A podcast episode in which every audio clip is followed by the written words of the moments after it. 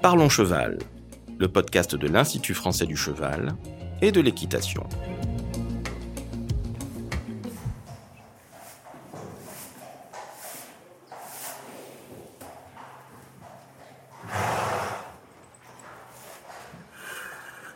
Bonjour, je suis Laurent Vigneault de l'Institut français du cheval et de l'équitation. Aujourd'hui, je reçois Margot Sabag, ingénieure développement génétique et sélection à l'IFCE, et on vous parle de la génétique des robes. Alors je pense que Margot, pour commencer, tu peux nous faire un petit rappel des notions de génétique pour ce sujet.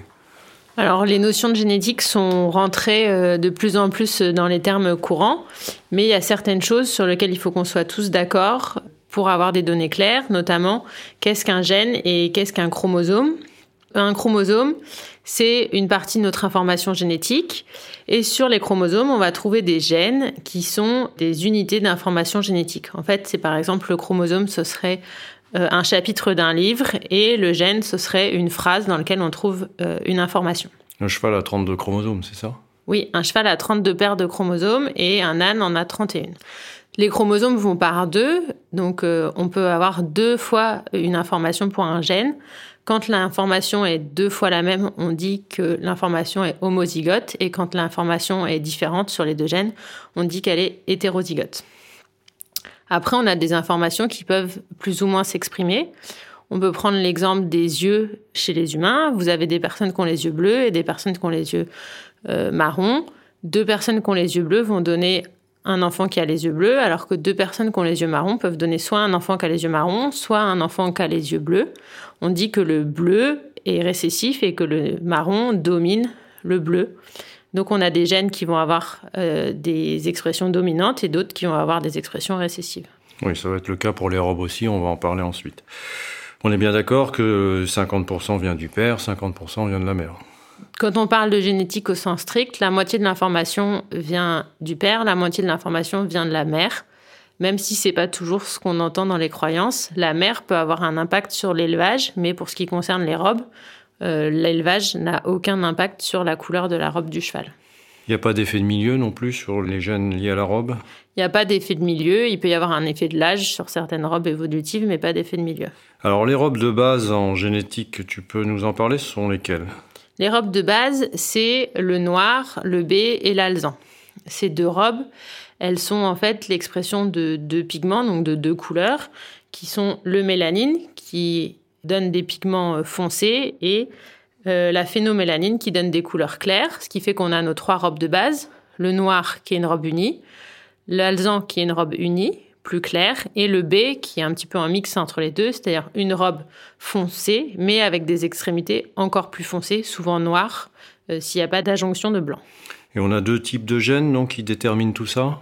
On a deux types de gènes, agouti et extension, qui, en fonction de l'expression qui est portée par le cheval, vont donner ces trois robes.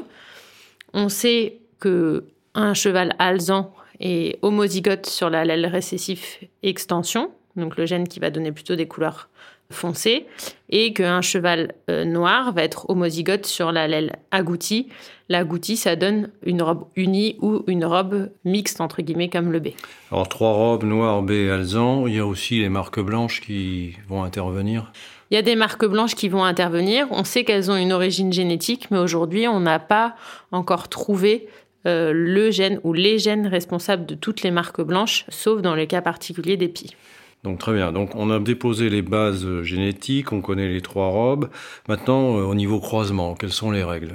Alors, au niveau croisement, on sait euh, certaines choses par la génétique, c'est-à-dire que par exemple, je vous l'ai dit, un alzan est homozygote sur l'allèle récessif euh, extension. Par conséquent, il va forcément transmettre cet allèle-là à son produit, et du coup, deux alzans vont forcément donner un produit alzan. Ah, ça, c'est la première règle. Ok. Après, on a des gènes qui sont dominants, par exemple comme le gris ou euh, les différents gènes responsables des pies. Ça veut dire que euh, pour espérer avoir un poulain gris ou espérer avoir un poulain pie, il faut qu'au moins un des deux parents soit porteur du pie ou du gris. Mais le gris, c'est pas vraiment une robe. Le gris, c'est pas vraiment une robe. Euh, c'est une robe évolutive, c'est-à-dire que les chevaux vont naître avec une robe colorée, des poils colorés, et dans le temps, le cheval va avoir une dépigmentation de sa peau et pour donner atteindre une robe blanche. Alors on sait que certains chevaux vont grisonner très vite et d'autres vont grisonner plus lentement. Aujourd'hui, on ne connaît pas l'origine génétique de la vitesse du grisonnement, mais on sait que pour être gris, euh, il y a un gène qui a un fonctionnement par dominance. C'est comme chez les humains, quoi, quand on a les cheveux qui viennent gris petit à petit. C'est ça. Alors, il y a une autre robe, euh, Margot, qui est de plus en plus répandue chez les chevaux, qu'on ne voyait pas autrefois et qui, euh, avec un petit effet de mode, on va dire, c'est le pi. Tu peux nous en parler un petit peu? Alors, le pi, c'est une robe euh, blanche et colorée, c'est-à-dire une robe sur laquelle on a une couleur de base et sont ajoutées dessus des plaques plus ou moins grandes de poils blancs. Le pi, euh, en fait, on parle du pi, mais il y a plusieurs gènes à l'origine du pi qui ont tous euh, des patrons un peu différents. Vous avez euh, le tobiano, vous avez des grandes taches blanches, ou vous avez le splash, qui porte bien son nom. On a l'impression que le cheval s'est fait éclabousser par de la peinture. Toutes ces robes pi ont la même particularité, c'est que quel que soit le gène qui intervient, il est toujours dominant. C'est-à-dire que un cheval qui est pie, on ne peut pas savoir en le regardant s'il est hétérozygote ou homozygote. On peut prendre l'exemple de Limbo, un étalon pie. On voit dans son papier que son père n'était pas pie et sa mère était pie. Donc ce cheval-là est hétérozygote et il va produire 50% de chevaux qui seront pie avec des taches. D'où euh, l'intérêt de connaître éventuellement la généalogie du cheval pour savoir s'il va pouvoir nous produire des pies à coup sûr ou pas et c'est pas parce qu'on utilise un étalon pie qu'on aura forcément un poulain pie. Il faut pas être déçu à la naissance de voir un cheval qui n'a pas de tache. Et à l'inverse, si on veut un pie, il faut forcément un des deux parents pie. C'est ça. À l'inverse, si on veut un pie, il faut forcément un des deux parents pie. Comme pour le gris. Alors, tu as des exemples de chevaux, parce que les éleveurs veulent toujours essayer de prévoir un peu la robe de leur poulain. Euh, il y a des exemples de chevaux connus sur lesquels on peut s'attarder un peu pour voir de quelle façon ils vont transmettre leur robe à leur poulain Alors, on peut prendre un exemple d'un cheval gris. On va prendre l'exemple de Mylord Carthago. Donc, il est gris. Quand on regarde son pédigré, on sait que son père Carthago était gris et que sa mère euh, n'était pas grise. Donc, on sait qu'il est hétérozygote sur le gène gris et qu'il va transmettre l'allèle responsable du gris dans 50% des cas. On sait aussi que, on l'a vu, le gris est une robe évolutive et à la naissance, ce cheval n'était pas gris mais il était alzan. Donc on sait qu'il est homozygote pour l'allèle récessif extension et par conséquent, il va pouvoir produire des alzans. Il produira des alzans ou des gris s'il est accouplé avec des mères alzanes. Il pourra produire des alzans, des gris, voire éventuellement des noirs s'il est accouplé avec des mères B ou des mères noires. Oui, ou des B euh, également, oui. Très bien. Euh, un autre exemple? On peut prendre un autre exemple, alors qui est un peu plus ancien, qui est l'exemple de Quickstar. Quickstar, euh, il a produit que euh, des B, parce qu'il était, lui, homozygote sur l'allèle dominant extension, donc il était grand E, grand E. C'est ce que, dans le langage courant, les éleveurs appellent homozygote B. En fait, c'est homozygote sur l'extension, et c'est des chevaux qui vont produire que des B ou des noirs, mais qui ne produiront jamais d'alzan. En somme, si on a un Quickstar qui est alzan, c'est que c'est pas un Quickstar. Voilà, c'est qu'il doit y avoir une erreur quelque part. Alors, pour en savoir un petit peu plus, euh, les éleveurs peuvent faire des tests génétiques euh, sur leurs juments et essayer de prévoir un petit peu mieux ce qui va se passer. Pour prévoir au mieux ce qui va se passer et avoir les meilleures euh, prédictions possibles, on peut faire des tests génétiques, soit sur des crins quand il y a les bulbes, soit ce qu'on préfère, c'est sur des tubes de sang. C'est des tests qui sont faits en laboratoire. Euh, pour vous donner un ordre de grandeur, un gène, ça coûte 35 euros à peu près. Et puis, si on prend un panel de gènes de coloration, 5 gènes, ça va vous coûter 90 euros. C'est des tarifs qui restent raisonnables et qui sont à faire une fois dans la vie du cheval, parce que l'information génétique reste stable au cours de la vie et euh, qu'on n'a pas à faire de façon répétée, comme par exemple pour une jument euh, métrite-artérite à chaque saison de monte. Alors, ces robes sont assez spécifiques en général de certaines races. Il y a des points réglementaires à connaître sur cet aspect-là? Alors, il y a deux aspects dans les points réglementaires. Il y a un aspect euh, général pour tous les équidés. Par exemple, deux parents alzans ne peuvent donner qu'un poulain alzan. Donc, euh, d'où l'intérêt d'avoir des robes des parents qui sont bien déclarées. Hmm. Et puis, euh, dans le cas de la robe évolutive gris, on sait qu'un poulain gris a forcément un parent gris.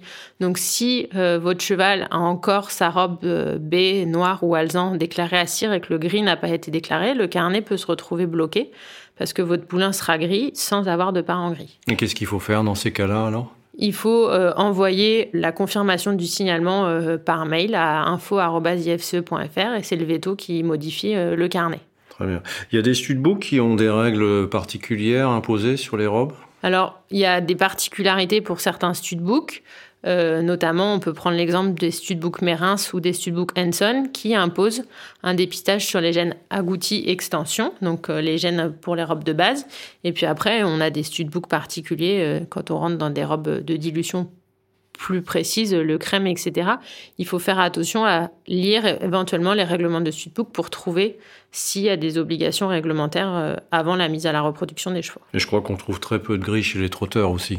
On trouve très peu de gris chez les trotteurs parce que le gris est dominant et que si les ancêtres de base euh, n'étaient pas porteurs du gris, le gris n'a pas été transmis d'une génération à l'autre. On en trouve beaucoup aussi dans le sport, mais on a très peu d'étalons qui sont dominants, quoi, homozygotes, pardon, sur le gris et qui fait qu'ils produisent 100% de gris. On voit plus, de plus en plus de gris chez les selles français, par exemple. Ça, c'est lié à quoi?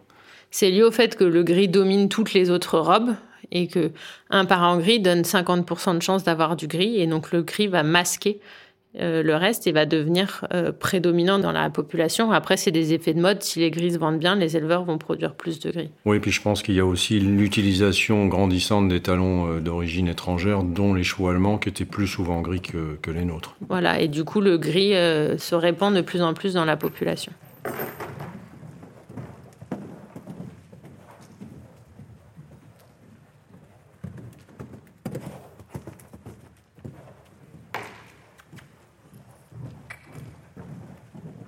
Alors, si on veut retenir les points essentiels dans tout ce que tu viens de nous dire, donc euh, un alzan plus un alzan donne forcément un poulain alzan. C'est ça. Un gris euh, a forcément un parent gris. Oui. Les baies ou les noirs qui sont homozygotes vont faire des baies ou des noirs. Mais ils sont pas tous homozygotes parce que deux noirs peuvent donner un alzan. Absolument. Et puis, si on veut en savoir plus, euh, un éleveur peut toujours faire un test génétique qui n'est pas très onéreux finalement. Voilà, euh, pour en savoir plus, on peut faire un test génétique qu'on peut coupler avec autre chose, un dépistage des robes et puis un dépistage de maladies génétiques, par exemple. Alors, on rappelle aussi qu'il y a un ouvrage spécifique sur les robes qui a été écrit par l'IFCE, et puis aussi quelques webconférences et aussi fichiers Wikipédia qui sont consultables sur notre site euh, ifce.fr. Voilà, il y a deux façons. À tous les niveaux, vous pouvez en savoir plus, soit avec les webconférences, soit avec les fiches euh, une fiche par gène pour être synthétique, soit pour rentrer de plus dans le détail, euh, l'ouvrage de génétique des robes qui reprend tous les équidés au sens large, parce qu'il y a aussi bien les chevaux, les poneys, mais aussi les ânes. Avec des descriptifs visuels qui peuvent aussi nous aider un petit peu mieux à comprendre. Des descriptifs visuels et puis euh, des tables pour apprendre à raisonner ces croisements et avoir les probabilités de couleurs à la naissance du poulain. Merci Margot. Merci Laurent. Alors si vous souhaitez en savoir plus sur le sujet, rendez-vous sur notre site internet equipedia.ifce.fr où vous trouverez tous les travaux de nos experts. Vous pouvez aussi nous rejoindre sur notre groupe Facebook Equipedia Science et Innovation Equine pour plus de contenu. Pour ne manquer aucun épisode, abonnez-vous, partagez, commentez et n'hésitez pas à laisser 5 étoiles sur Apple Podcast. À très vite pour un nouvel épisode.